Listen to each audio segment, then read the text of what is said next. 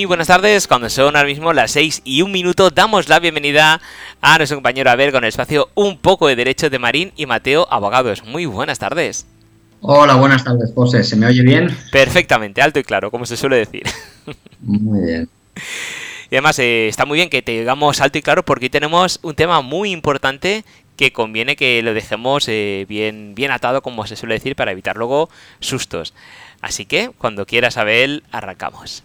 Muy bien, pues mira, hoy quiero hablaros de, de la importancia del convenio regulador en los procesos de divorcio. ¿vale?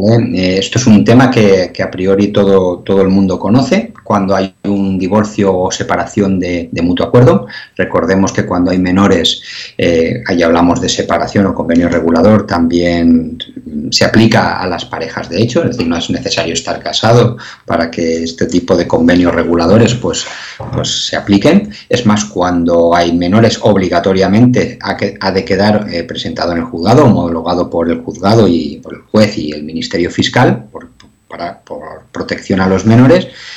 Y me gustaría empezar con el famoso refrán popular de que más vale un mal acuerdo que un buen juicio. Y, tenemos que discrepar totalmente, ¿no? Muchos, hay refranes que son muy ciertos y muy útiles y muy verdaderos, y este que hemos dicho, que más vale un mal acuerdo que un buen juicio, eh, tiene tantos matices, tiene tantos matices que, que no podemos estar de acuerdo. ¿no?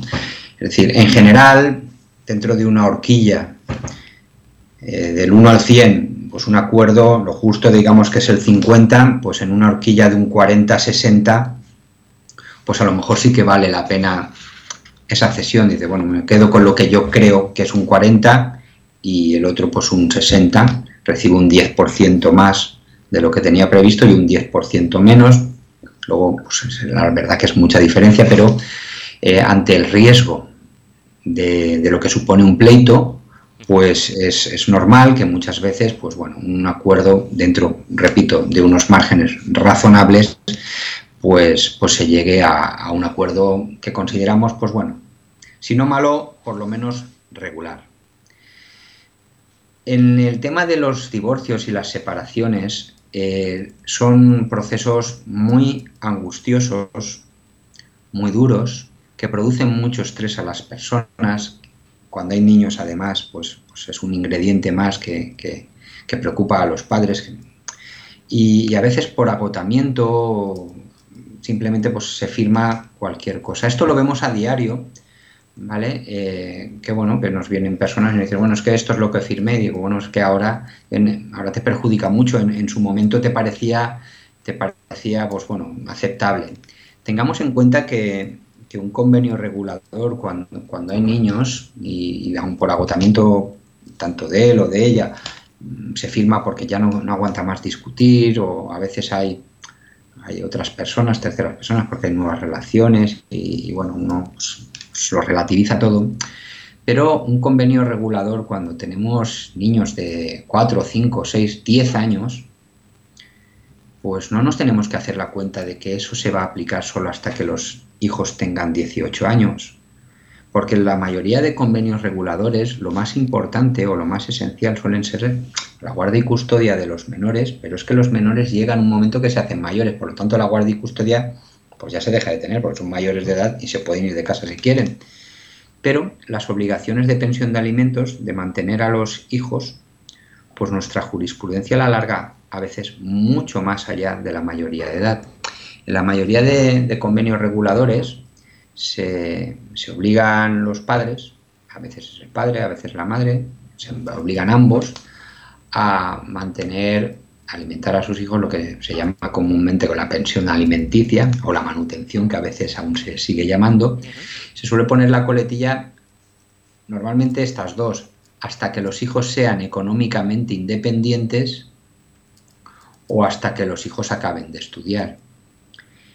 Y entonces ahí nos encontramos con que eso puede ser muchos años. Quiero decir, si tú tienes un hijo o una hija o dos de, cinco añitos y resulta que son económicamente independientes a los 30 años, pues eh, esos son 25 años. Estás firmando un, claro, 25 años. Estás firmando un contrato, un convenio regulador no deja de ser un contrato entre dos partes que regulan ciertas cosas entre esos dos cónyuges que están separando, que ya dejan de ser cónyuges, pero que va a afectar a sus hijos durante casi más años de mayoría de edad que de minoría de edad. ¿De acuerdo? Y eso es muy serio, ¿no? Además, en los convenios, ahora repasaremos así esquemáticamente, lo haré, intentaré, tengo aquí un guion para, para no divagar mucho, porque es un tema que me gusta mucho y empezó a divagar, ¿no? Pero, entre otras cosas, en los convenios reguladores también se, pacta la liquidación del patrimonio que se tiene, del patrimonio conyugal, la mayor veces, la mayor parte de las veces ganancial, e incluso se puede llegar a pactar eh, la liquidación del patrimonio que se tiene privativo, es decir, los cónyuges tienen un piso, o dos o tres, o, incluso una empresa, ¿de acuerdo? De la que viven los dos, un bar, un hotel, un restaurante, cualquier otro, una tienda de comestibles, de ropa, es decir, que lo han llevado el matrimonio durante tiempo y hay que, o sea, hay que ver cómo se gestiona eso. Eso se firma en un convenio regulador. Claro, esas situaciones generan un estrés impresionante y al final, por puro agotamiento, porque no se soporta ese estrés, se acaba uno relajando, relajando la, su postura. Y una vez firmado ya es complicado, complicado eh, modificar lo firmado. Existe el procedimiento de modificación de medidas, pero que solo es aceptado pues, cuando el cambio de circunstancia en una de las dos partes contratantes es tan alto, es tan, es decir, es, tan abismal que, ese acuerdo pues, ya tiene que ser modificado. Y, por eso, repito, en este caso, en este caso especialmente no se aplica el refrán de que más vale un mal acuerdo que un buen pleito. Cuando las exigencias de una de las partes son descabelladas y a veces francamente lo son. ¿De acuerdo? Y puede que puedas cumplir tu parte del convenio cuando lo firmas porque estás agotado y prefieres pagar ese alto precio, pero, ¿quién te dice a ti que lo vas a poder cumplir al año que viene, o a los dos años, o a los diez años?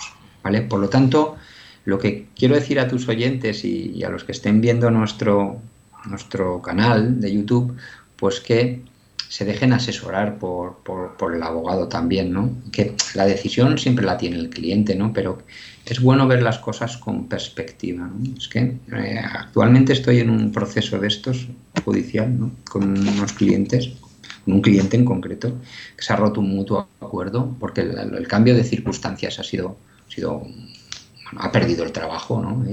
y lo que podía comprometerse, él se ha dado, que era muy, mucho, se estaba comprometiendo muchísimo, ¿vale? Por, por, puro agotamiento, ¿no? Y, y gracias a Dios, y aunque sea por una desgracia, que es perder el trabajo, es lamentable, entonces ha visto como decir, ostras, yo que creía que, que podía cumplir de la noche a la mañana, me he quedado sin trabajo. Y no solo que no pueda cumplir la obligación de pensión de pagar a mis, a mis hijos, bueno, se lo tengo que dar a mi mujer, a la madre de los niños, pues si es que estamos en serio riesgo de poder eh, comer, ¿vale? O, claro, no, no, ya siempre ahí está la ayuda familiar, ¿no? Pero muy importante es decir, ostras, es que nos creemos que, que, mañana y pasado mañana y el año que viene va a ser una repetición del ayer y del de antes de ayer y del hoy y la vida nos cambia de, un momento a otro, ¿no? Eh, de repente, por eso siempre hay que entrar en una negociación de convenio regulador de separación o divorcio con una perspectiva temporal muy larga. Y hago una pregunta a ti, yo me la hago muy comúnmente esta pregunta a mí mismo. Te hago la pregunta a ti y que se la hagan nuestros oyentes. ¿Cuántas cosas nos han sucedido en nuestras respectivas vidas, en la tuya, en la mía, en la de los oyentes, en los últimos 10 años? muchas. Muchas, ¿eh? ¿Y en los últimos 20? Pues también, pues también. Muchísimas. Muchísimas. Pero ¿cuántas cosas les ha pasado a, las personas mayores que nosotros, a tus padres, a tus tíos, en los últimos 20 años? ¿Cuántas cosas nos han pasado? nos, nos podemos comprometer livianamente, sin demasiada reflexión, a un contrato, un papel de 5, 6, 20 folios, depende de los casos, que quizás rija nuestra vida, nuestra economía 10, 15 o 20 años? No, Ojo. Entonces, esa es la reflexión que yo quiero, quiero que eh, mis clientes se hagan en todo momento, que tus oyentes lo, tengan a bien recordar y sobre todo nuestros, nuestros oyentes en el canal de YouTube que, en un proceso que se dejen aconsejar, que miren con perspectiva temporal a muy largo plazo, que no las prisas, ¿vale? Y que si nos abocan a, a un procedimiento judicial y a un juicio, pues, pues ya veremos. Siempre antes del juicio se puede llegar a acuerdos. Hay a veces que no, porque hay tanto odio, tanto enfrentamiento, tantos sentimientos encontrados, del amor al odio se pasa en, cero coma, ¿de acuerdo? Y a veces es complicado. Pero bueno, hasta esas discusiones, hasta esa ruptura de negociaciones es bueno dejar atemperarla y si uno se quiere tirar al precipicio, pues que se tire y que probemos lo del buen juicio o el mal juicio, el mal pleito que pueda, que pueda haber. ¿no? Bueno, vamos a entrar un poquito en materia. ¿Qué, se regula en un, Aquí voy a ser bastante esquemático para, porque cada punto podría dar para horas de hablar. ¿no? ¿Qué, se regula en un convenio regulador? Pues lo lógico. ¿Quién tiene la patria potestad y la guardia y custodia de los niños? La patria potestad siempre, salvo casos muy graves, eh, además es irrenunciable, la tienen los dos el padre y la madre. La, la guardia y custodia, como todo el mundo sabe, puede ser monoparental a favor del padre o a favor de la madre y también custodia compartida. Eh, sí que es verdad que hoy en día el régimen, uno de los regímenes eh, predilectos, tanto por los padres y madres como por los tribunales, es la custodia compartida. Me gustaría hacer resaltar que ni un caso, ni el otro, ni, un, ni la monoparental ni la custodia compartida son ni mejores ni peores, creo que hay que hacer un guante a medida para cada situación.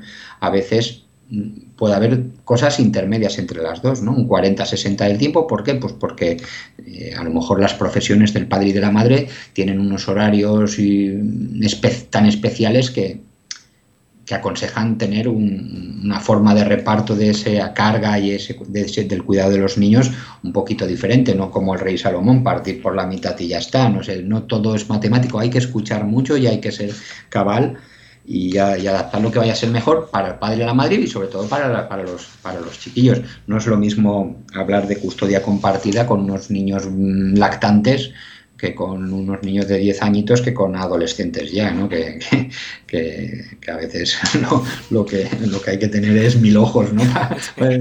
Para, decir, casi casi no, que mejor no nos separamos para vigilar a estos, ¿no? Eh, si, tanto si hay custodia compartida como monoparental, pues en el convenio regulador se ha de, se de pactar las, las visitas. Oye, y hay que tener, hay que pensar un poquito bien, porque hay visitas, bueno, pues que, que se tienen que tener en cuenta. Por ejemplo, si, ¿Qué pasa en el cumpleaños del padre o de la madre si la custodia es compartida y la tiene el otro? Pues, pues, pues porque a lo mejor pues, se, ha de pactar eso, eh, o, los cumpleaños de los abuelos, o las visitas de otros familiares importantes, es decir, para, los, para, la, para el buen desarrollo emocional de los niños también es importante que vean a los abuelos, a los tíos, a las tías, ¿de acuerdo? A lo mejor es, eh, hay que hay que pactar esas cosas. Que dices, bueno, se sobreentiende, bueno, se sobreentiende bien, pero si está pactado en el, en el contrato, en el convenio regulador, pues, pues mucho mejor. Y sobre todo, eh, la piedra angular de un convenio regulador es siempre la pensión de alimentos. ¿no? Es, es, esa es la piedra angular junto el reparto o la liquidación de los bienes en común, ¿no? la atribución de la vivienda, quién se queda la vivienda, ¿vale? Si no se la queda ninguno de los dos, ¿qué pasa con la vivienda? ¿Se vende, se alquila y se reparte el alquiler?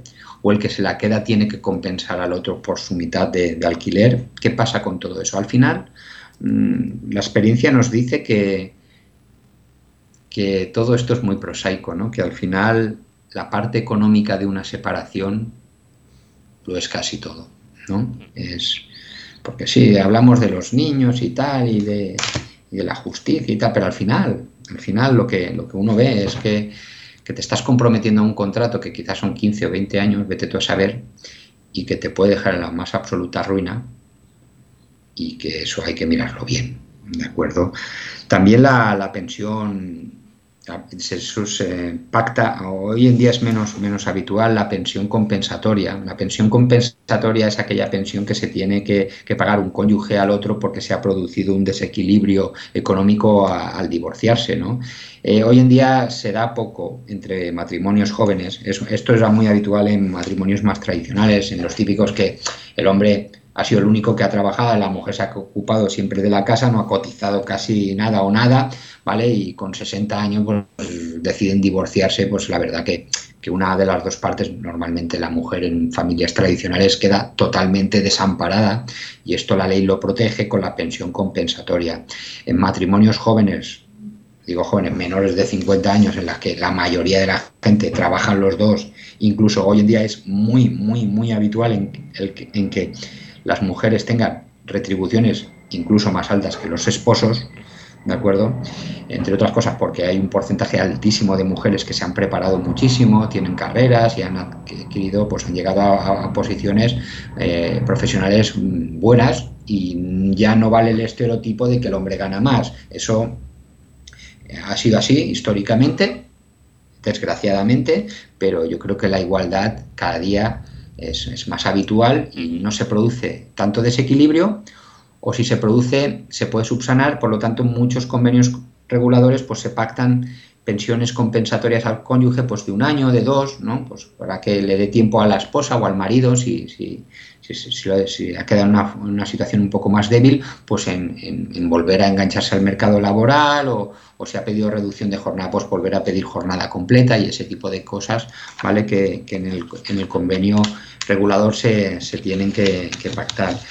La atribución de la vivienda, como hemos dicho, es muy importante y muchas viviendas, como bien sabes, José, tienen una cosita que se llama hipoteca que hay que pagar, ¿vale? Y al banco normalmente se le atrae al pairo eh, que tú te divorcies. Al banco se lo debéis los dos la hipoteca y en muchos convenios reguladores se pone como condición sine qua non y me parece bien, pues que dice, si la casa te la quedas tú, también salgo yo de la hipoteca. Si la, queda, si la casa me la quedo yo, te saco a ti de la hipoteca. No me voy a quedar yo la vivienda y la deuda va a seguir siendo de los dos.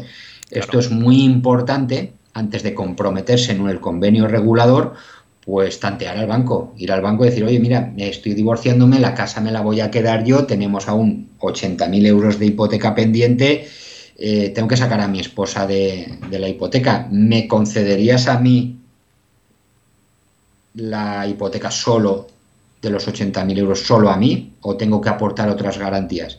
Y eso consultarlo antes. ¿Por qué?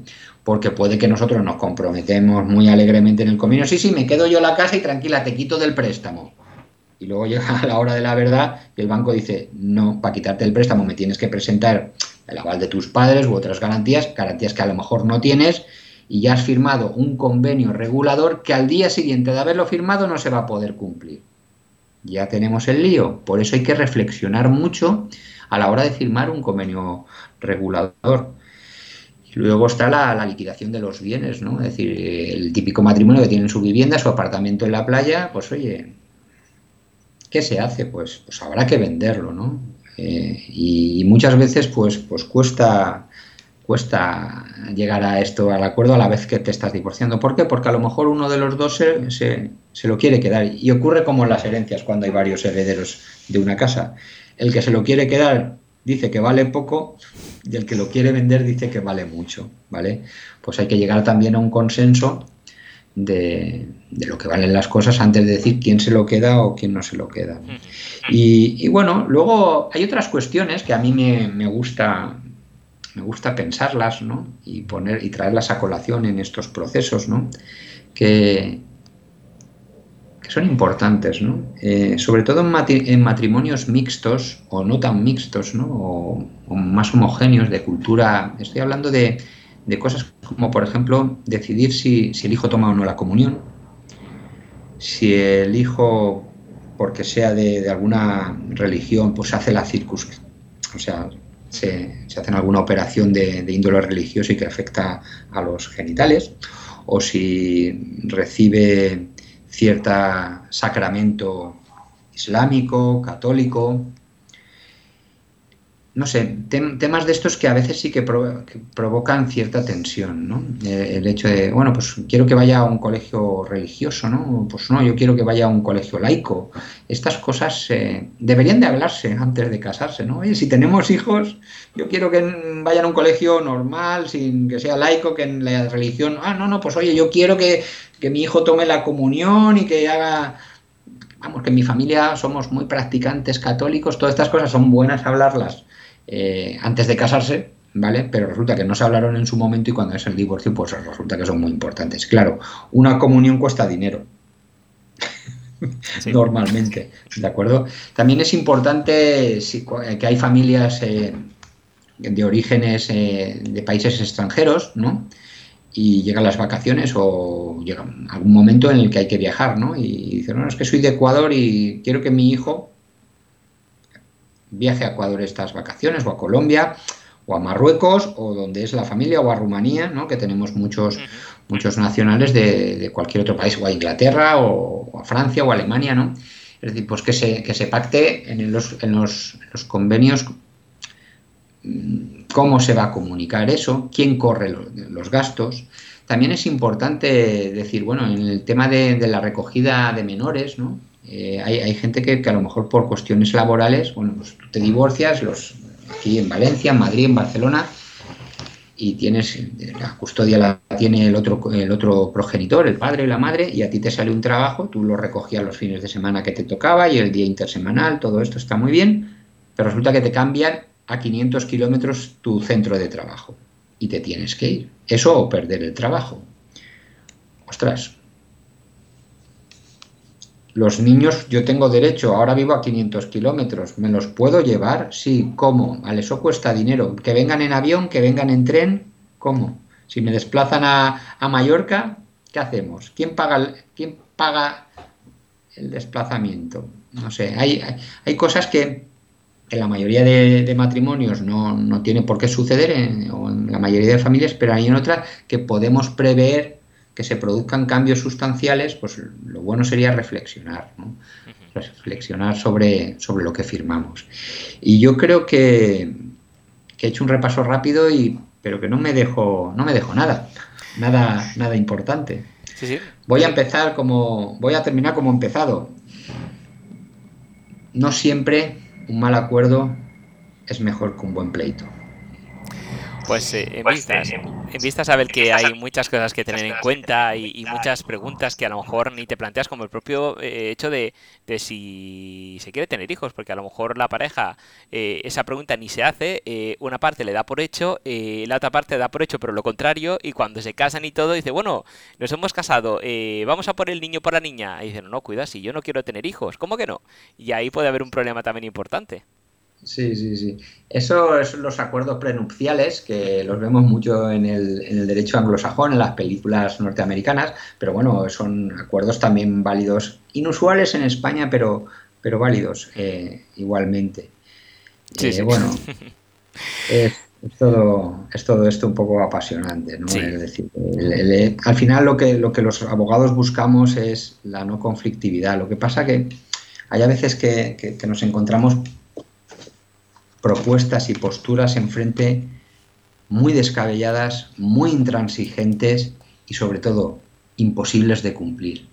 Entonces cuando te plantean ya eh, los procesos de, divorcio, que es el documento, son de, intentamos de mutuo acuerdo, siempre se intenta de mutuo acuerdo, ¿vale? Siempre se intenta llegar a acuerdos y siempre hay cesiones por las dos partes.